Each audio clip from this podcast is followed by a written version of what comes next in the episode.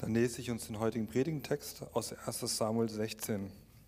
David wird von Samuel, David wird von Samuel zum König gesalbt. Und der Herr sprach zu Samuel, bis wann trägst du noch Leid um Saul, da ich ihn doch verworfen habe, dass er nicht mehr König sein soll über Israel? Fülle dein Horn mit Öl und geh hin. Ich will dich zu Isai, dem Bethlehemiter, senden, denn unter seinen Söhnen habe ich mir einen König ausersehen. Samuel aber sprach, wie soll ich hingehen? Wenn Saul es erfährt, so wird er mich töten. Und der Herr sprach, nimm eine junge Kuh mit dir und sprich, ich bin gekommen, um den Herrn zu opfern. Und du sollst Isai zu Schlachtopfern einladen. Ich aber will dir zeigen, was du tun sollst, so dass du mir den salbst, den ich dir nennen werde. Und Samuel machte es so, wie es ihm der Herr gesagt hatte, und begab sich nach Bethlehem. Da kamen die Ältesten der Stadt ihm zitternd entgegen und sprachen, bedeutet dein Kommen Frieden? Er sprach, ja, Frieden. Ich bin gekommen, um den Herrn zu opfern. Heiligt euch und kommt mit mir zum Schlachtopfer.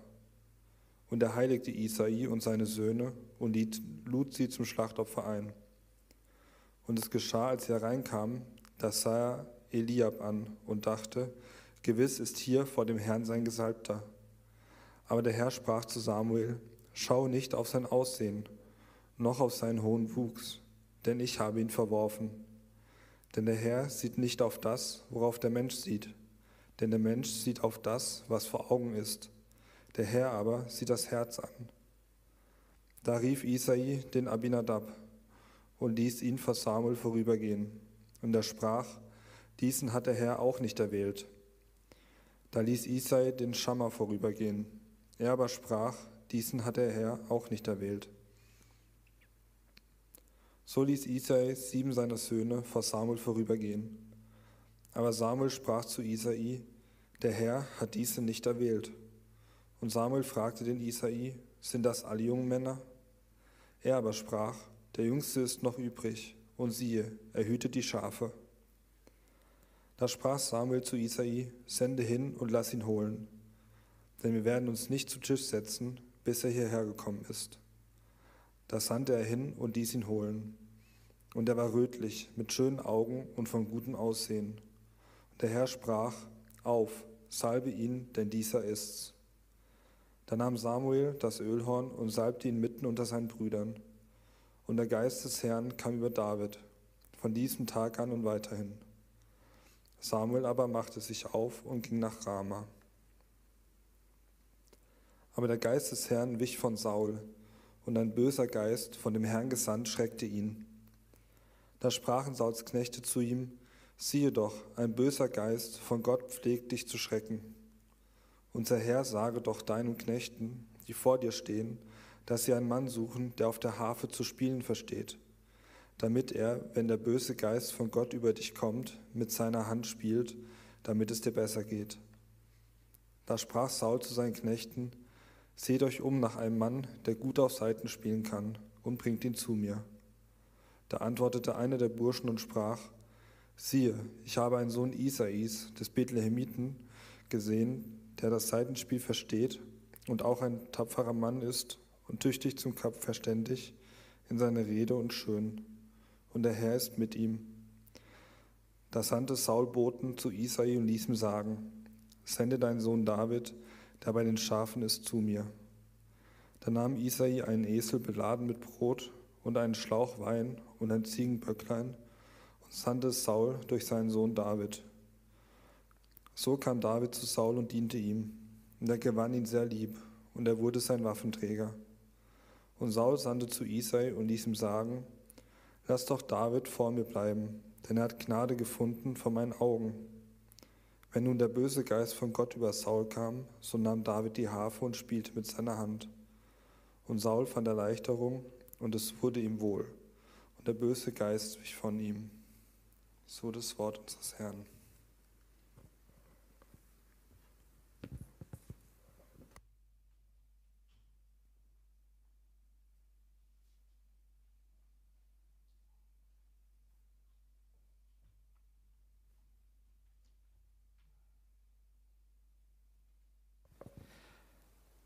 Ja, schön euch nicht zu sehen. Es ist ganz schön dunkel und hell hier.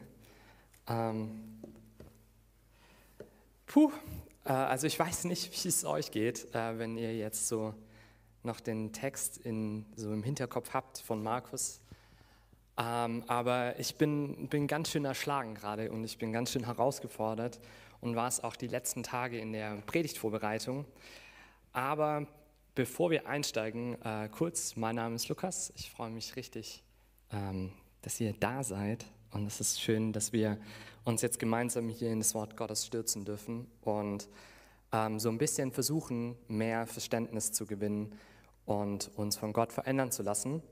Und am besten von Gott verändert werden wir durch das Gebet. Deswegen lasst uns jetzt gerne zum Anfang der Predigt noch kurz beten.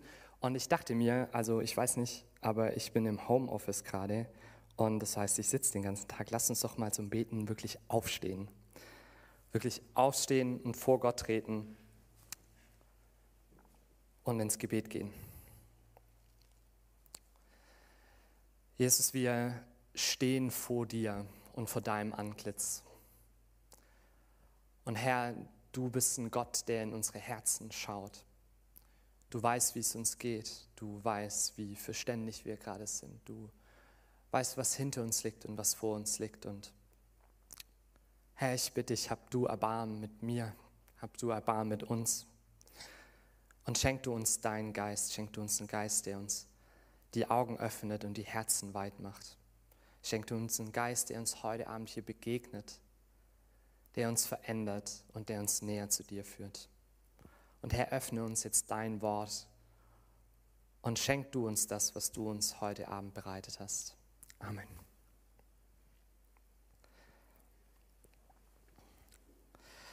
Ja, ähm, es ist so mittwochs, dass wir ähm, eigentlich ein bisschen straighter sind, was unser Vers für Vers Bible Study, so hat es zumindest mal angefangen, angeht.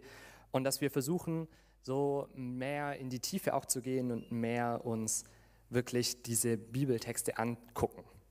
Und wir machen das heute ein bisschen anders, weil ich gemerkt habe, dass so drei, so drei Themen in diesem Text vorkommen, auf die ich jetzt ein bisschen tiefer eingehen will. Das heißt, wir gucken uns jetzt gar nicht die einzelnen Verse im Detail an, sondern wir wollen uns mehr so diesen größeren Rahmen anschauen. Weil wir befinden uns jetzt eigentlich so wirklich am Wendepunkt. Das ist jetzt dieser entscheidende Moment, wo David ins Spiel kommt und wo sich die Geschichte nach und nach ändert. Wir waren jetzt wochenlang wirklich mit Saul unterwegs und haben gesehen, wie Saul zum König wurde, wie er dieses Königtum etabliert hat, wie er Menschen an seinen Hof geholt hat, wie er Krieg geführt hat und gekämpft hat für Gott und wie er Gott verworfen hat und wie er aus Eigennutz und für ihn zum Vorteil, für seinen Hochmut ähm, Dinge getan hat, die nicht in Gottes Willen waren. Und wir sind jetzt an dem Punkt, wo Gott sich praktisch entschieden hat, okay, ich verwerf Saul und ich berufe mir einen neuen König. Wir sind also praktisch an diese Übergangszeit. Und deswegen wundert es nicht, dass das, was eigentlich sich durch das gesamte Samuel-Buch zieht, dass uns das heute auch begegnen wird. Und ich hatte die Ehre, in das Samuel-Buch einzuführen und so ein Kernpunkt, oder ich habe ich hab die Predigt, die allererste Predigt damit überschrieben, dass es im Samuel-Buch darum geht, zu entdecken, was es heißt, nach dem Herzen Gottes zu leben. Und zu entdecken, was es bedeutet, ein Herz zu haben, was sich auf Gott ausrichtet und was ihn im Blick hat. Weil das, was man von König David gesagt hat, ist, dass er ein König war, der nach dem Herzen Gottes gelebt hat und der ein Herz hatte, das rein war. Und ja, David hat nicht alles perfekt gemacht. Und wenn man dann ins zweite Buch Samuel geht und mehr verstärkt auch ähm, die Geschichte von David als König betrachtet, dann stellt man fest, okay, David war jetzt auch nicht der perfekte Mensch. Aber irgendwas war an David dran. Irgendwas an seinem Herz war das, was Gott gefallen hat. Und wir sehen hier jetzt an diesem entscheidenden Moment, dass eben Gott von Anfang an wusste, okay, irgendwas ist besonders am Herzen Davids. Und darauf wollen wir jetzt ein bisschen eingehen. Aber äh, wir gucken uns auch nochmal an, was es bedeutet, wirklich Leiter zu sein. Ähm, Alex Röhm hat so in den letzten zwei, drei Wochen äh, sich so ein bisschen diese Schattenseite angeguckt, die die Leiter hatten im ersten Samuel-Buch. Und wir haben an Saul leider ein Beispiel gesehen von ganz vielen Dingen, die als Leiter eigentlich nicht gehen und wie wir schlechte Leiter sind. Und wir sehen hier jetzt diesen Punkt, dass ein neuer Leiter berufen wird von Gott, dass ein neuer König berufen wird. Und das gibt uns auf jeden Fall viel mehr mit. Und ich weiß nicht, wie, wie ihr so denkt, wie ihr mit dabei seid jetzt in diesem Buch, aber ich finde es so schön, weil wir sehen jetzt lebendig irgendwie an dieser Geschichte und an David und an Samuel hier, was, ist, also was das konkret bedeutet. Es sind jetzt keine abstrakten Anweisungen von Paulus, manchmal in den Briefen, wo man denkt, okay, Paulus sagt jetzt, ein Leiter muss haben X, Y und Z, sondern wir sehen hier, wie Gott handelt in der Geschichte und wir sehen hier einen echten Menschen, den Gott berufen hat. Und es hilft uns vielleicht, David so ein bisschen näher zu kommen und so ein bisschen mehr nachzuvollziehen, wie Gott eigentlich handelt und was ihm wichtig ist. Und so ein bisschen, was all das zusammenfasst, äh, ist das, was wir in äh, Sprüche 21 lesen. In Sprüche 21 heißt es in den ersten drei Versen, des Königs Herz ist in der Hand des Herrn wie Wasserbäche, er lenkt sie, wohin er will, einen jeglichen düngt seinen Weg recht, aber der Herr prüft die Herzen. Recht und Gerechtigkeit tun ist dem Herrn lieber als Opfer. Also Salomo sagt hier in diesen Sprüchen, dass auch wenn es der König ist, also der, diese höchste autoritative Instanz in Israel, dass trotzdem Gott ihn so lenkt und das tut, was er möchte. Und das sehen wir so ein bisschen heute auch. Aber dass jeder von uns einfach davon überzeugt ist, dass so, wie man lebt und wie man tut, dass das schon richtig ist. Aber dass das Tun und das vielleicht nach außen hin wirken, dass das nicht die komplette Wahrheit von uns Menschen ist, sondern dass das Herz, was dahinter steckt, was die Quelle von dem ist, was wir tun und wie wir leben und wie wir handeln, dass das eigentlich das Relevante ist, das, was die Weichen stellt und dass eben Gott hinter die Kulissen blickt. Und dass es am Ende wichtig ist, dass wenn wir Recht und Gerechtigkeit leben, dass wir damit mehr Gott dienen und dass wir mehr nach dem Herzen Gottes leben, als wenn wir einfach nur so ein loses System machen, das irgendwie auf Opfer basiert. Und das ist so ein bisschen das, wo auch die, das letzte Kapitel geendet hat. Also ich weiß nicht, wer von euch letzte Woche da war. Saul war praktisch auf dem Herzug, also er hat gekämpft und als er wiederkam, hatte er eigentlich den, hat, also hat er den Befehl Gottes missachtet. Gott hat ihm gesagt, hey, du sollst die Ammoniter schlagen, aber du sollst an ihnen den Bann vollstrecken. Das, was du tust, das sollte eigentlich Gemeingericht sein. Und Saul hat die Chance genutzt, indem er in den Regeln Gottes, was es heißt, einen Bann zu vollziehen, ein kleines Schlupfloch gefunden hat. Und das hat er ausgenutzt, um sich selber zu bereichern. Und er meinte zwar, dass er damit was Gutes tut, weil er wollte die Schafe, die er nicht eben also an denen er nicht den Bann vollstreckt hat, die er nicht getötet hat, sondern die er mit sich genommen hat, um sie dann Gott zu opfern, so wie er das Samuel sagt, an denen wollte er sich bereichern, weil zu opfern heißt eben auch dann das Opferfleisch gemeinsam zu essen und sich daran zu laben. Und so sehen wir, dass im Endeffekt das, was, Sam, äh, was Salomo hier in den Sprüchen sagt, dass genau das nicht im Herzen von Saul da war und dass deswegen Samuel sich auch entschlossen hat zu sagen, okay, Saul, das war's, das ist das Ende für dich. Und das Schöne ist aber, dass wir jetzt nicht an dem Punkt sind, dass es mit Saul zu Ende ist und Gott sich hinstellt und sagt, okay Samuel, tret jetzt vor das Volk und sagt, Leute, ich habe es euch von Anfang an gesagt, das mit dem König war eine richtig dumme Idee, wir schaffen den jetzt wieder ab und es geht so weiter wie bisher.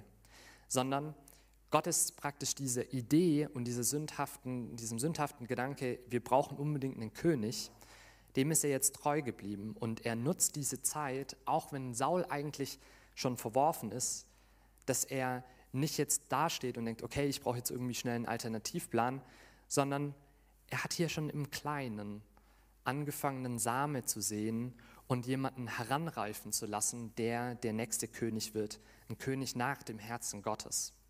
Und das sehen wir heute. Also es geht so ein bisschen um Berufung. Also wir sehen hier, wie David berufen ist. Und es ist total krass, weil im Zentrum von diesem Vers steckt ja dieser Satz in Vers 7, dass Gott eben nicht auf das Äußere schaut, so wie die Menschen das tun, sondern dass er auf die Herzen schaut. Aber das Interessante dabei ist, dass in dieser ganzen Berufungsszene eigentlich jeder darauf reinfällt. Also es ist jetzt nicht so, dass wir sagen können, okay, wir haben das jetzt verstanden. Wir sollen nicht uns täuschen lassen, was Menschen tun oder wie sie leben oder wie sie nach außen wirken, sondern wir sollen auf das Herz gucken. Okay, klar, habe ich verstanden, machen wir so. Nee, sondern wir sehen hier in dieser Geschichte, dass sowohl Samuel als auch Isai, also sein eigener Vater, eigentlich nicht in das Herz David, Davids schauen konnte, sondern dass sie sich eben auch davor blenden lassen haben. Und das ist echt krass, weil wenn ihr, also ich weiß nicht, ob ihr euch noch daran erinnert, als Chris gepredigt hat über den Moment, wo, Saul, äh, wo Samuel den Saul zum König salbt. Das, was den Saul im Endeffekt ausgezeichnet hat, war, dass sein Kopf größer war als alle anderen und dass er richtig gut aussah. Und wenn wir hier in Vers 7 sehen, äh, dann ist es im Endeffekt genau das, was auch den ältesten Sohn von Isai auszeichnet. Also Samuel sieht hier, dass er schön war, dass er hoch gewachsen war, also dass es ein großer, starker, schön aussehender Mann war. Und er hat sich wieder davon blenden lassen. Also selbst Samuel, derjenige, der sein ganzes Leben lang treu war, der bei Gott war, fällt hier rein. Und das soll uns auf jeden Fall eine Warnung sein. Und auch Isai hat nicht also hat in David offensichtlich nichts gesehen, weil als Samuel kam, hat er es für nicht für nötig gehalten, dass David aufhört zu arbeiten. Und ich dachte früher als Kind, okay, ja, die mögen halt einfach den David nicht. Der David ist der, der fällt so ein bisschen unten drunter. Ähm, vielleicht habe ich das auch mit der Josefs-Geschichte so ein bisschen vermischt. Aber für mich war David immer der, den, der von seinen Geschwistern nicht gemocht wurde und der halt arbeiten musste. Und die ganzen anderen Brüder, die hatten es richtig gut und die haben gechillt, die haben, waren ja beim Essen dabei. Ähm, aber vermutlich war es gar nicht so, sondern vermutlich hat Isai einfach, als es hieß, ja, bring deine Söhne mit zu diesem Brandma äh, Brandopfer, dass er gedacht hat, okay, wenn Samuel jetzt hier jemanden segnen will, vielleicht haben die zwei sich auch ausgetauscht und äh, Samuel hat Isai tatsächlich gesagt, dass es darum geht äh, und dass Gott gesagt hat, hey, einer von deinen Söhnen wird der nächste König sein und ich bin da, um ihn zu salben. Und er hat es nicht mal für nötig erachtet, zu sagen, okay, vielleicht meint Gott ja David. Und ich finde es erschreckend, weil wenn wir uns die Frage stellen, okay, wo sehen wir in anderen Menschen Berufung? Wo sehen wir in anderen Menschen das, was Gott sieht? wie schnell lassen wir uns eigentlich davon blenden, was, was der Mensch außerhalb hat. Und vielleicht sind unsere Ideale oder vielleicht sind die Dinge, auf die wir Wert legen, wenn wir uns überlegen, okay, wie müsste so ein guter Leiter oder so ein Pastor aussehen oder vielleicht auch jemand, der, der vertrauenswürdig ist, der treuer Christ ist, was sind so Eigenschaften, die euch sofort in den Kopf kommen? Auf, auf was legen wir heutzutage eigentlich wirklich Wert? ist es vielleicht das, ein abgeschlossenes Theologiestudium. Vielleicht ist das ja so die Grundvoraussetzung, dass wir sagen, okay, der hat einen, der hat einen Theologiestudium, der hat einen Doktor in der Theologie, der, der muss ja von Gott irgendwie berufen sein. Vielleicht sind es irgendwelche Soft Skills oder irgendwie ein bestimmter Charakter. Vielleicht muss die Person gut reden können oder nach außen hin äh, charmant sein und offen sein oder Menschen einladen. Und ich glaube, dass uns das genauso oft geht, wie das hier Samuel auch gegangen ist, dass wir an dem Punkt vielleicht in einigen Menschen, die vielleicht ein bisschen stiller sind oder zurückhaltender, dass wir denen gar nicht zutrauen, dass in ihnen eigentlich eine Person steckt, wo Gott sagt, hey, eigentlich ist der vielleicht besser qualifiziert für den Job als du. Und ich finde es echt erschreckend, dass wir uns oft davon auch blenden lassen und dass wir oft vielleicht bei manchen Christen Rat suchen, die gar nicht so eine tiefe und enge Beziehung zu Gott haben, wie wir das eigentlich meinen. Und ich muss mich da selber an die Nase fassen. Ich meine, ähm, es, es, vergeht, glaube ich, keinen Monat oder so, warum, wo ich mir die Frage stelle, okay, warum warum stehe ich hier eigentlich? Also was, was gibt mir das Recht, hier zu stehen und euch jetzt irgendwie zu belehren und Weisheit auszugießen, falls es überhaupt Weisheit ist. Und mich hat es echt beeindruckt. Ähm, ein, ein, guter Freund von mir hat, hat erzählt, er hatte so ein bisschen Struggles, weil er äh, jetzt nicht so Erfolg hatte. Er hat sein Studium zu dem Zeitpunkt gerade abgebrochen und hatte so einen, Ferien, so, einen, so, einen, so einen, typischen Ferienjob, den man halt als Student kriegt, den eigentlich keiner machen will. Ähm, und er hatte echt Struggle, weil in seinen Augen seine Freundin total erfolgreich war. Die hatte ein angesehenes Studium, die war stark da drin, die ist in Regelstudienzeit und es läuft durch. Und er dachte, Mann, ähm, bin ich überhaupt irgendwas? Bin, also bin ich überhaupt geeignet für sie? Weil sie ist so erfolgreich und ich bin doch nichts. Und sie hat was zu ihm gesagt, was, was echt bei mir hängen geblieben ist. Sie meinte zu ihm, hey, weißt du, es ist mir egal, ob du dein ganzes Leben lang diesen Mistjob machst und dafür schlecht bezahlt wirst, solange du in deinem Herzen wirklich treu Jesus nachfolgst. Das war die Bedingung. Das war die Bedingung dafür, dass sie gesagt hat, dann ähm, bleibe ich an deiner Seite. Für sie war es wichtiger, dass er nicht irgendwie nach außen hin so einen guten Eindruck hatte, sondern für sie war es viel, viel wichtiger, was sein, was sein Herz macht und wo sein Herz drauf schaut. Und ich glaube, dass es echt schwierig ist und dass es herausfordernd ist. Aber wir sehen hier, dass es wirklich in, in Gottes Interesse ist und dass Gott weiß, dass am Ende nicht das, was nach außen hin scheint, das Relevante ist und das Echte ist und auch wirklich den Menschen abbildet, sondern dass es am Ende sein Herz ist. Aber wir sehen hier an der Stelle, wo David ähm, gesalbt wird, noch, noch was ganz anderes, was ich irgendwie auch total verrückt finde. Ähm, ich war, also meine Frau wohnt in Würzburg und ich war das Wochenende dort und wir haben so ein bisschen ähm, mit ihrer WG geredet und sie hat, ähm, also es ist eine christliche WG und eine von, von ihren Mitbewohnerinnen die ist erst neu oder relativ neu Christ geworden und kommt auch aus einem nicht-christlichen ähm, Background. Und wir haben uns so ein bisschen darüber unterhalten, wie es ist eigentlich Christ zu werden und was es bedeutet, bekehrt zu werden und was es in einem auslöst oder was es verändert.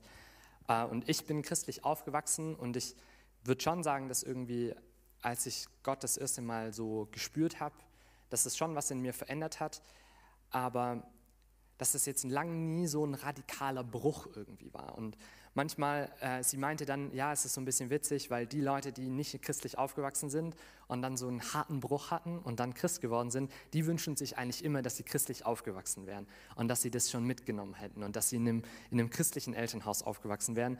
Aber ich kenne viele und mir ging es lange Zeit auch so, äh, wenn man christlich aufgewachsen ist, wünscht man sich manchmal so ein krasses Bekehrungserlebnis und so einen richtigen Bruch und dass man irgendwie spürt, wie Gott einen aus Sünde rauszieht äh, und einen verändert. Ähm, aber wenn wir hier sehen, was in dieser Story eigentlich passiert und wie das von nach außen hin gewirkt haben muss. Im Endeffekt müsst ihr euch das so vorstellen, es war irgendwie ein Tag wie jeder andere und plötzlich taucht der Samuel auf und sagt, okay, wir machen jetzt ein Opfer. Also wir feiern jetzt einen guten Gottesdienst, es gibt was zu essen, wir schlachten Gott, wir reinigen uns davor ähm, und dann sagt, okay, cool, Arbeit einen Tag frei, gibt es bestimmt nicht so oft. Ähm, wenn der Samuel jetzt hier irgendwie uns Essen spendet. Fleisch gab es bestimmt auch nicht jeden Tag. Und man sitzt so da, es ist so nett und der Samuel guckt so die Geschwister so durch, sagt so, hm, nee, nee, nee, nee, nee. Und irgendwann äh, reden die beiden, also reden Isai und Samuel und irgendwie wird so getuschelt und dann läuft jemand raus und holt den David vom Feld. Und dann kommt der David da rein, vielleicht so ein bisschen dreckig noch. Und plötzlich, ich weiß jetzt nicht, ob Samuel irgendwas gesagt hat, aber im Endeffekt steht Samuel auf, er nimmt diese Vase mit dem Öl, er gießt sie David über den Kopf und dann geht er nach Hause. Und mehr ist nicht passiert. Und dann vergehen vielleicht ein, zwei, drei, vier, fünf Tage, zwei Wochen, drei Wochen. Man weiß es nicht. Aber im Endeffekt, was hier passiert ist, dass einfach Samuel kam, Öl über, über den Kopf von David geleert hat und wieder nach Hause gegangen ist. Und das ist überhaupt nichts Spektakuläres. Da ist gar nichts passiert. Aber was wir hier lesen dürfen, ist, dass im Endeffekt die größte Veränderung in Davids Leben angefangen hat, die man sich überhaupt vorstellen konnte. Dass in dem Moment, wo David gesalbt wurde, der Geist Gottes über ihn kam und in ihm gereift ist. Und nach außen hin ist da gar nichts groß passiert. Aber in ihm hat irgendwie angefangen, was zu wachsen. Und es hat sich was fundamental verändert. Und ich glaube, das darf uns als Christen auch echt beruhigen. Dass auch wenn wir Christ werden, dass es vielleicht nicht heißt, dass alles sich von links nach rechts dreht, sondern dass es wie so ein kleiner Senfkorn ist, der anfängt, in uns abzusterben und zu neuem Leben zu entstehen. Und dass es aber was ist, was unaufhaltbar wächst und wächst und wächst. Und dass die Veränderung, die mit dem Beginn, mit dem Zeitpunkt, mit dem Anfang, wo wir Christ werden, dass das immer weiter und weiter und weiter wächst.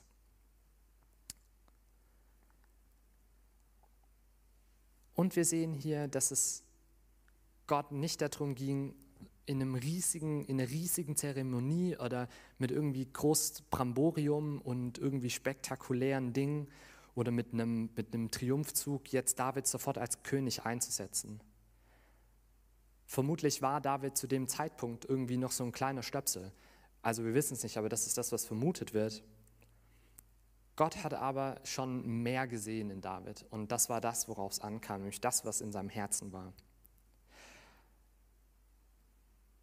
Und das ist total verrückt, weil das Herz ist irgendwie, das ist so, so, so, so wichtig im Alten Testament. Also wenn wir gucken, wie oft Herz im Alten Testament auftaucht, dann ähm, taucht das hebräische Wort Levav 250 Mal auf und die Kurzform Lev 596 Mal. Und wenn man dann noch so ein paar so Abwandlungen, die dann mit Verbformen und so zusammenkommt, dann kommt man auf fast 900 Mal, dass das Wort Herz im Alten Testament auftaucht. Das ist ein unfassbar wichtiges Wort. Und wenn wir uns die, das gesamte Alte Testament anschauen, dann sehen wir, dass das irgendwie so eine, so eine Geschichte erzählt und dass es so ein Problem aufwirft. Und es fängt ganz, damit, ganz am Anfang damit an, dass wir in Genesis 6, Vers 5 davon lesen, dass der Herr die Bosheit im Menschen sah und sah, dass sie groß war und dass das gesamte Herz des Menschen eigentlich nur nach Bösem und nach Gewalt trachtet. Das, das ist das erste Mal, dass das Wort Herz im Alten Testament und in der gesamten Bibel auftaucht. Das heißt, das allererste, was wir feststellen, ist, nach, nach dem Sündenfall und als es immer mehr und mehr und mehr bergab geht, dass Gott sagt, okay, wenn wir jetzt das Herz der Menschen angucken, dann sehen wir nur Bosheit und Grausamkeit da drin. Das ist das Problem. Und wenn wir dann weiter in der Geschichte sehen, dann sehen wir immer wieder, dass es Versuche gibt, daran jetzt was zu ändern. Und dass es immer wieder an den Punkt kommt, dass Menschen gesucht werden, die nicht ganz so übel sind und die nicht dieses kaputte und böse Herz haben. Und es taucht auch immer wieder, tauchen so Hoffnungsschimmer auf. Und es, man, man merkt so, dass mit dem, mit dem Entstehen des Alten Testaments und mit den einzelnen Büchern, dass immer mehr klar wird, okay, das Herz ist wirklich das Problem der Menschheit. Und so tauchen zum Beispiel im fünften Buch Mose in Kapitel 30 heißt es, und der Herr, dein Gott, wird dein Herz beschneiden und das Herz deiner Nachkommen, damit du den Herrn, deinen Gott, liebst von ganzem Herzen und von ganzer Seele, auf dass du am Leben bleibst. Das heißt, es sickert so langsam durch bei den Menschen und die Menschen erkennen langsam, okay, irgendwas muss ich tun, irgendwas muss ich am an uns verändern. Irgendwas muss sich an unserem Herz verändern. Und Jeremia schreibt genau, im Endeffekt genau das Gleiche. Er bezieht sich hier auf das, was in der Torah steht und sagt in Kapitel 4, Vers 4, beschneidet euch für den Herrn und tut weg die Vorhaut, Vorhaut eures Herzens. Das heißt, das, was uns trennt, das, was, was vielleicht steinern und hart ist, das muss weg. Es braucht irgendwas anderes. Und das ist so krass, weil derjenige, der von Gott im Alten Testament, auf den im Endeffekt, wenn es um das Thema Herz geht, auf den alle Augen gerichtet sind, das war David, weil David war ja der, der nach dem Herzen Gottes gelebt hat. Selbst der schreibt im Psalm 51, schaffe in mir Gott ein reines Herz und gib mir einen neuen beständigen Geist. Verwirf mich nicht vor deinem Angesicht und nimm deinen Heiligen Geist nicht von mir. Erfreue mich wieder mit deiner Hilfe und mit einem willigen Geist rüste mich aus. Schaffe in mir ein reines Herz. Also auch der, der von Gott auserkoren war, indem Gott auf das Herz schaut, selbst der erkennt in seinem Leben und in dem, was er getan hat, dass er dieses reine Herz braucht. Und am Ende bringt es Jeremia dann auf die Spitze oder auf den Punkt, wo er in, Vers, also in Kapitel 17 im Vers 9 dann sagt, verschlagener als alles andere ist das Herz und unheilbar ist es. Wer kann das verstehen? Das ist im Endeffekt das Zentrum von Jeremia. Die Erkenntnis, dass im Endeffekt Gottes, also dass, dass im Endeffekt das Herz des Menschen unheilbar krank ist. Und dass wir alle mit einem zerbrochenen und falschen und bösen Herzen leben. Und dass keiner, nicht mal der, der nach dem Herzen Gottes lebt, oder von dem das gesagt wird, so perfekt ist, dass er das in vollständiger Weise erfüllen kann, sondern auch der, wirft sich vor Gott nieder und bittet neu um ein reines Herz. Und deswegen wundert es auch nicht, dass im Endeffekt die, die gesamte, also die gesamte Weisheit und das gesamte Denken und das gesamte Leben im Judentum sich immer wieder an dieser Frage abarbeitet, okay, wie kriegen wir das hin, dass unser Herz rein ist? Wie bekommen wir das hin, dass unser Herz beschnitten ist? Wie bekommen wir das hin, dass unsere Herzen wirklich auf Gott ausgerichtet sind? Salomo schreibt in den Sprüchen in Kapitel 4, behüte dein Herz mit allem Fleiß, denn daraus erquickt das Leben. Es ist das Zentrum von uns Menschen und wir sollen darauf aufpassen, wir sollen darauf wachen. Und das ist der Grund, warum die Juden allgemein sich so stark an diesem an diesem Gebet festklammern, was in 5. Buch Mose Kapitel 6, Vers 4 steht. Höre, o Israel, ich, der Herr, dein Gott, bin einer. Und du sollst mich lieben von ganzem Herzen, von ganzer Seele und mit all deiner Kraft. Und du sollst dieses Gebet, also im nächsten Vers das dann, du sollst das Gebet auf dein Herz legen, du sollst es dir vor deine Stirn beten, äh, binden, du sollst es an deine Türpfosten hängen. Das ist das Gebet, was die Juden jeden Tag zweimal beten. Und zwar als erstes, wenn sie morgens aufstehen und als letztes, wenn sie abends ins Bett gehen. Und das ist das Gebet, an das sie sich erinnern, wenn sie, in, wenn sie irgendeine Türe durchqueren. Also, falls ihr mal in Israel wart, ihr, müsst einfach nur an die Haustüren gucken. Da hängt überall so ein kleiner Klotz, wo Shema draufsteht. Also, Shema ist einfach nur hebräisch für höre, das erste Wort des Gebets. Und immer wenn die diese Tür passieren, dann berühren die das Schema und küssen das. das. Das ist der Versuch, das ist der Versuch, mit dem Herzen sich ganz auf Gott auszurichten und sich jeden Moment im Tag, von morgens bis abends, daran zu erinnern, dass eigentlich das Herz des Menschen böse ist und dass wir umkehren müssen und dass wir versuchen müssen, unser Herz zu behüten und auf dem Weg Gottes mit unserem Herz zu bleiben. Und es geht nicht nur den Leuten im Alten Testament so, sondern es ist auch was, was uns bis ins Neue Testament begleitet. Es hat schon einen Grund, warum Jesus dann ganz am Ende sagt, in, oder als Jesus gefragt wird in Markus 12, was das wichtigste Gebot ist, nimmt er genau das. Er sagt, das wichtigste Gebot ist, höre, o Israel, der Herr unser Gott ist der Herr allein. Und du sollst dem Herrn, deinen Gott, lieben von ganzem Herzen, von ganzer Seele, von ganzem Gemüt und mit all deiner Kraft. Und er sagt dann weiter, das andere ist dies, du sollst den Nächsten lieben wie dich selbst. Und es ist kein anderes Gebot größer als diese. Also Jesus gibt den Juden hier recht. Das ist wirklich enorm wichtig und es hat einen Grund. Und vermutlich hat Jesus das gelebt. Ziemlich sicher hat Jesus auch zweimal am Tag das Schema gebetet. Und er sagt sogar, hey, wenn ich dir sagen würde, was das Wichtigste ist, dann sind es die zwei Gebote. Dann das.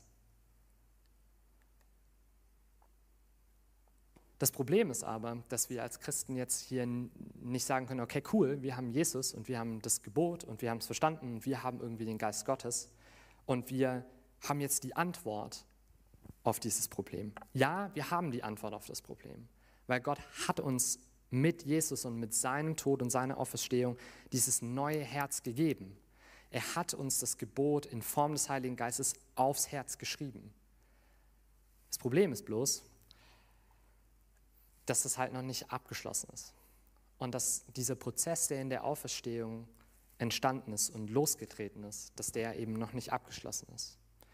Paulus schreibt im Römer 8, denn wir wissen, dass die ganze Schöpfung bis zu diesem Augenblick seufzt und in Wehen liegt, also dass es eben noch nicht vollendet ist, die Neuschaffung durch die Auferstehung.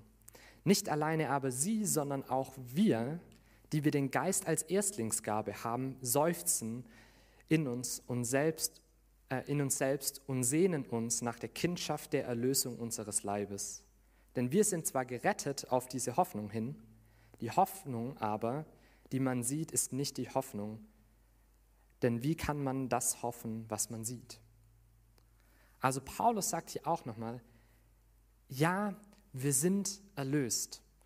Und ja, dieses Problem ist gelöst. Aber wir sind leider noch nicht an dem Punkt, dass es vollendet ist. Es ist praktisch diese Senfkorn, es ist dieser Anfang, den David ja auch erlebt hat. Ja, David hat den Geist Gottes bekommen. David wurde zum König gesalbt. Aber er hatte noch einen ganz schön langen und steinigen Weg bis zu dem Punkt, dass er tatsächlich in diese Berufung, die Gott für ihn vorgesehen hat, eintreten konnte. Und ich finde es so schön, C.S. Lewis hat das auf den Punkt gebracht, wenn ich das Zitat finde. Hier. C.S. Lewis hat gesagt, so wie zunächst die Welt in einigen wenigen Menschen erlöst werden musste, wird die Seele am Anfang in einigen wenigen ihrer Gedanken, Werke und Verhaltensweisen erlöst. Es braucht lange, bis diese Neuschöpfung der Erlösung vollendet ist. Ja, es braucht Zeit. Wenn wir unser Leben Jesus geben und wenn wir mit ihm bereit sind, diesen Tod einzugehen, den er am Kreuz erlebt hat, dann wissen wir, dass wir mit ihm eines Tages vollständig auferstehen werden. Und diese Auferstehung Gottes, die bricht in uns an. Aber sie braucht Zeit und sie wächst und sie verändert uns Tag für Tag, Stück für Stück.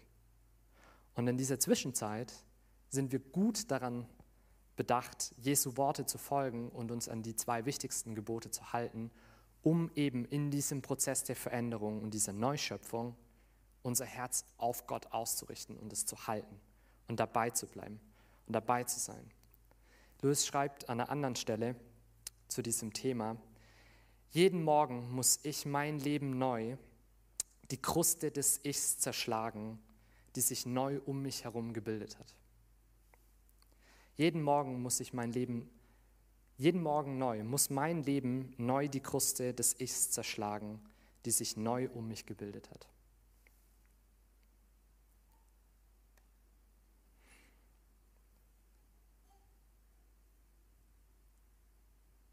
Unser Herz ist schwach, ja. Und unser Herz hat aber diese Hoffnung in Jesus. Und das Schöne ist, dass wie Paulus es gesagt hat in Römer 8, wir haben diese Erstlingsgabe erhalten. Wir haben den Geist Gottes bereits empfangen und er lebt in uns. Und es ist wie ein Siegel, das auf uns geprägt ist. Aber wir lesen hier trotzdem noch eine Warnung in dem Text. Und das ist so ein bisschen das, was ich jetzt versuche, mit euch noch in den letzten zehn Minuten zumindest anzugehen. Weil worauf wir jetzt noch überhaupt nicht geguckt haben, ähm, das ist der zweite Teil von diesem Kapitel. Und ja, ich, also ich lese einfach mal ab Vers 14. Der Geist des Herrn aber wich von Saul und ein böser Geist vom Herrn verstörte ihn. Da sprachen die Knechte Sauls zu ihm, siehe, ein böser Geist von Gott verstört dich. Unser Herr befehle nun seinen Knechten, die vor ihm stehen, dass sie einen Mann suchen, der auf der Harfe gut spielen kann, damit, wenn der böse Geist Gottes über dich kommt, er mit seiner Hand darauf spiele und es besser mit dir werde. Also ich weiß nicht, was ihr denkt und äh, wie es euch geht, wenn ihr diesen Text lest, aber ich habe gemerkt, je länger man darüber nachdenkt, desto schwerer wird es zu beantworten, was hier tatsächlich passiert. Und ich glaube, ich habe auch leider für euch heute keine Antwort. Und ich will mich so ein bisschen Alex anschließen, der letzte Woche äh, so ein bisschen das auch gesagt hat, dass wir in diesen Geschichten Dinge hören, äh, die für uns vielleicht unangenehm sind und die wir nicht ganz verstehen. Aber dass es nicht unser Job ist und auch nicht unser Job hier oben oder in der Predigt, Gott irgendwie zu rechtfertigen oder zu verteidigen. Sondern wir haben diese Geschichte und wir müssen jetzt irgendwie damit umgehen und uns die, die Frage stellen, okay, was hat das jetzt zu bedeuten oder was bedeutet das? Und das ist ganz schön schwierig. Ähm, und ich versuche so ein bisschen den anderen Weg zu gehen und einfach mit euch so ein paar Gedanken zu teilen, die ich ähm, gemacht habe, auf die ich auch gestoßen bin, die zumindest versuchen, sich von der anderen Seite anzunähern und zu überlegen, okay, was kann es denn nicht bedeuten? Was ist damit jetzt nicht gemeint? Und wenn man einzelne oder verschiedene Kommentatoren und äh, Alttestamentler zu dem Thema liest oder zu dem Kapitel liest, dann merkt man eins, die sind sich ganz schön uneinig bei einigen Sachen. Also die einen gehen davon aus, okay, das ist im Endeffekt nur der Versuch von jemand, der halt in der Antike gelebt hat, psychische Krankheiten zu beschreiben. Und am Ende ist es so, dass halt der Geist Gottes, der praktisch die Segnung zum König ja begleitet und den Saul ja empfangen hat, Saul hat ja den Geist Gottes empfangen, dass der einfach gewichen ist und dass das, was passiert ist oder was übrig geblieben ist, im Endeffekt, dass Saul halt psychisch erkrankt ist. Und dass die Symptome mit diesen Wutausbrüchen halt manische Depression oder so widerspiegeln und zeigen. Ähm, andere hingegen sagen, es ist auf jeden Fall keine psychische Krankheit, sondern es handelt sich hier tatsächlich um einen Geist, der Saul befallen hat und der das gewirkt hat. Also, wie schon gesagt, sie widersprechen sich. Es gibt beides, beide behaupten das. Man kann sich natürlich darüber streiten, ob jetzt diese Annahme, ähm, dass das unbedingt eine psychisch, psychische Krankheit sein muss, dass das so stimmig ist, äh, weil wir natürlich als Menschen, die wir heute leben und die wir heute von unserem Gesundheitswesen und von unserem Weltbild, äh, wie der Geist und die Psyche und der Mensch funktioniert, natürlich gewillt sind, Dinge hineinzulesen, die damals so noch nie da gewesen wären. Also es ist dieser endlose Streit darüber, äh, ob Shakespeare eine Midlife-Crisis gehabt haben kann, wenn es die Midlife-Crisis eigentlich in dem Weltbild von Shakespeare niemals gab. Oder ob Kinder vor 50 Jahren, die hibbelig waren, ADHS hatten oder nicht. Das, sind, das ist eine philosophische Frage und es ist schwierig, aber es gibt auf jeden Fall an der Stelle zu bedenken. Was es aber auf jeden Fall nicht bedeutet, dass wir hier Gott haben, der irgendwie schizophrene Seiten hat. Also Gott, der eine böse Seite hat und, wow, ähm, sorry, hätte ich wohl nicht sagen dürfen. Sondern das eine ist Geist, der Geist Gottes und da ist das Hebräische wirklich eindeutig. Also es gibt den Geist Gottes, der lag auf Saul und der ist von Saul gewichen. Und ein böser Geist, den Gott geschickt hat, hat Saul befallen. Das heißt, der eine Geist Gottes, und da ist sich die Bibel wirklich einig, es gibt den einen Geist Gottes, Ruach Elohim, Adonai, der, das ist die dritte Person der Dreieinigkeit. Das ist Gott persönlich. Und Gott schenkt seinen Geist nur einzelnen wenigen. Das sind meistens die Propheten, aber auch teilweise die Könige. Wie zum Beispiel David hier an der Stelle im Kapitel und der weicht von Saul. Das heißt, Gott entschließt sich hier, Saul nicht mehr sein Segen und sein, also nicht mehr durch Saul Leben zu spenden und Segen zu geben. Und anstelle dessen kommt ein Geist, also ein Wesen, ein Geisterwesen, das wohl böse ist und befällt Saul. Und so wie es ausschaut, wird der von Gott geschickt oder gesendet. Und ja, das wirft uns jetzt vor eine unangenehme Frage, weil wir müssen uns jetzt die Frage stellen, was bedeutet es, dass Gott böse Geister über Menschen sendet? Und ja, das ist eine sehr unangenehme Frage, weil natürlich sich gleich die Frage die erste Frage so mit in den Raum reinwirft, okay, wenn Gott das damals getan hat, macht er das heute noch. Und wie passt es damit zusammen, dass wir eigentlich davon ausgehen, dass Gott nur Gutes tut und dass Gott die Güte in Person ist?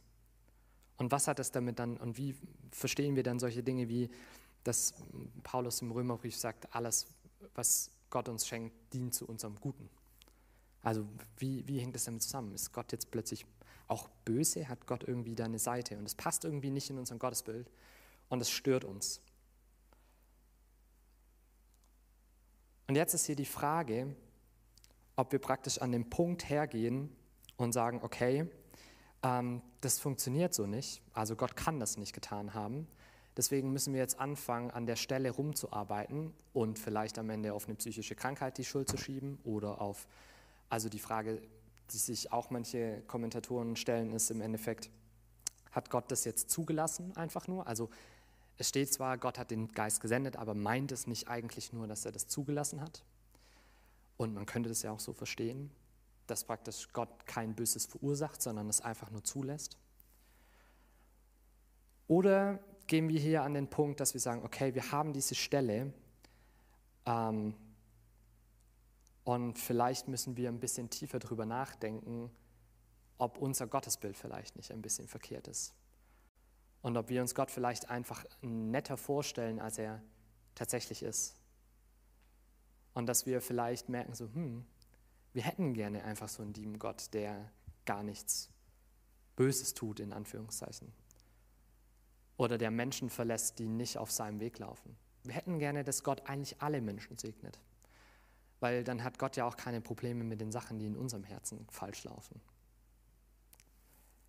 Was uns aber klar wird in dem Kontext hier, dass Gott jetzt nicht einfach gesagt hat, okay Saul, hey, du warst ein richtig guter König, du hast gemacht, was ich wollte, du bist mir treu nachgefolgt, aber ich habe jetzt keinen Bock mehr auf dich. Ich nehme den David. Das ist nicht das, was passiert ist. Gott hat sich jetzt nicht einfach so frei Schnauze entschlossen und hat gesagt, okay, ich ziehe meinen Geist ab, sondern was Gott getan hat, ist, dass er jemand, der in der Geschichte, die wir jetzt gelesen haben, in den ganzen Kapiteln, immer mehr von seinem Weg abgewichen ist. Der immer mehr seinen eigenen Vorteil gesucht hat. Der mit seinem Herz immer weiter von Gott weggelaufen ist. Der vielleicht, wir wissen es nicht, der vielleicht nie wirklich mit dem Herzen auf Gottes Weg unterwegs war. Und vielleicht war es nur Gottes Geist in Saul, der diesen Segen über Israel hier ausgesendet hat. Das wäre nicht das erste Mal, dass Gott sagt, okay, ich habe hier einen Mensch, der zwar ein böses Herz hat, aber weil ich der Gott über alle Menschen bin, auch über die Bösen, weil wir sind alle im Endeffekt schlecht, ich benutze den jetzt, um hier Segen zu spenden. Mit Biliam zum Beispiel haben wir überhaupt gar kein Problem. Der hat ja Israel gesegnet. Das war zwar ein böser Mensch und er hat sich mit, den, äh, mit dem Ammoniterkönig, glaube ich, war das, also mit dem Balak, mit dem hat er sich zwar verbündet, aber der hat ja Israel gesegnet. Das ist ja gar kein Problem für uns, dass Gott hier böse Menschen benutzt und dann da Segen entstehen lässt. Und vielleicht war das ganze Gute, was Saul gemacht hat, tatsächlich das Werk des Heiligen Geistes in Saul. Und vielleicht war irgendwann jetzt der Punkt erreicht, wo Saul, wo klar war für alle, dass Saul nicht auf dem Weg Gottes wandelt. Und warum hat Gott dann nicht das Recht zu sagen, okay, wenn du nicht auf meinen Wegen wandeln willst, dann werde ich nicht auf deinen Wegen wandeln. Vielleicht hatte er das Recht dazu. Ich würde sagen, er hatte das Recht dazu.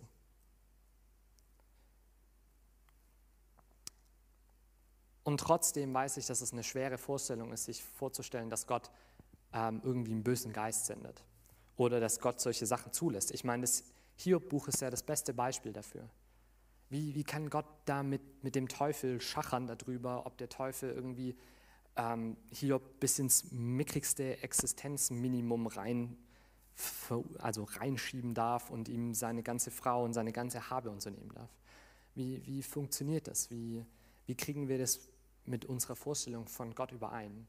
Und ich glaube, das ist keine einfache Frage und es tut mir leid, dass ich euch da jetzt heute keine Antwort geben kann. Aber ich glaube, dass aus diesem Punkt heraus zwei Dinge im Endeffekt folgen. Zum einen das Erlebnis, was Salomo aufgeschrieben hat. Im Endeffekt der Nachnachfolger von Saul. Der erkannt hat, dass das Herz des Königs, also denkt an, denkt an Sprüche 21, der erkannt hat in Vers 1, das Königsherz ist in das Hand des Herrn wie Wasserbäche, er lenkt sie hin, wo er will. Auch wenn Saul der König war, war es im Endeffekt Gott, der ihn gelenkt und geführt hat und der getan hat, was er will. Samuel hat, äh, Salomo hat erkannt, okay, es ist im Endeffekt Gott, der souverän ist und der das Recht hat, mit seiner Schöpfung so umzugehen, wie er möchte. Und wir haben vermutlich noch eine andere Reaktion darauf.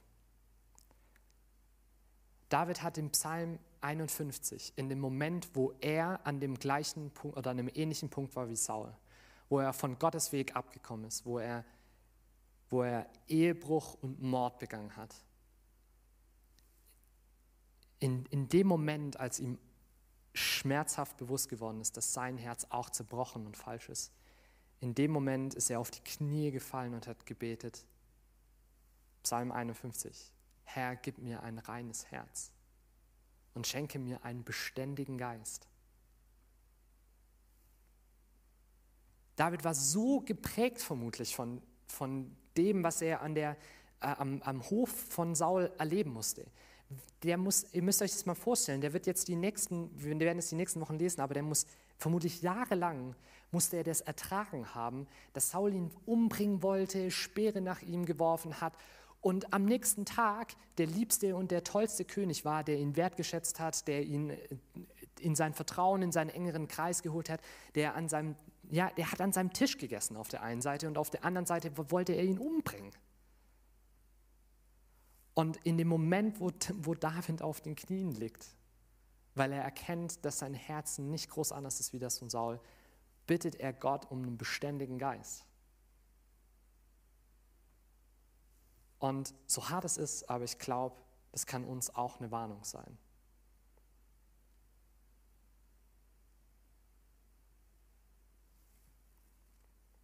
Wir haben auch keine perfekten Herzen. Und ich kann von mir selber sagen, dass ich absolut nicht, nicht immer, vermutlich an den leider vermutlich an den seltensten Momenten wirklich mit meinem ganzen Herzen Gott nachfolge. Und das hat mir so, das, es war wirklich eine Warnung für mich. Und zwar, das hat sich wirklich, wirklich auf mein Herz gesetzt in den, in den letzten Tagen dieser Gedanke, krass, Gott hat irgendwann gesagt, okay, Saul, wenn, wenn dein Herz nicht auf meinen Wegen wandelt, dann will ich meinen Geist, will ich, will ich aufhören, Segen durch dich zu wirken. Dann lasse ich dich den Weg gehen, den du gehen willst.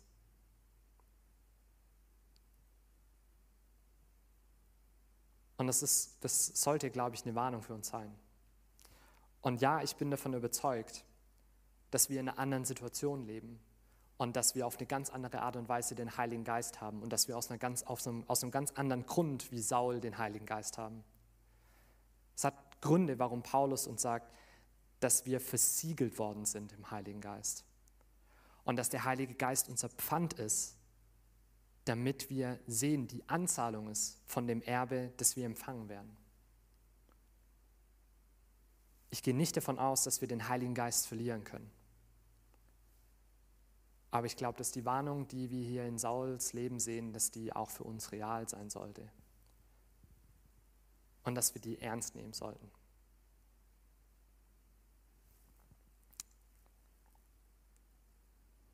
Lasst uns am Ende noch gemeinsam mit David beten.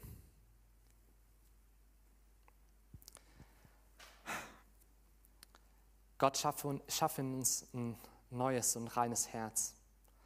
Und Herr, schenk uns, schenk uns einen beständigen Geist. Schenk uns einen Geist, der, der in uns lebt und der unser Herz verändert, der unser Herz weich macht, der unser Herz neu zu dir zieht.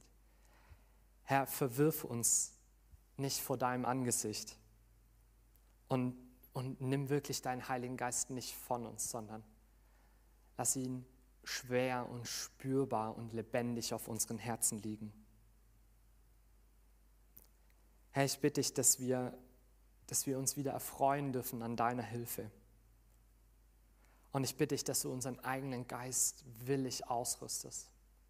Dass wir unser Herz, unser Sehnen, unser Fühlen, unser Denken, unser Wissen, dass es zu dir gezogen wird.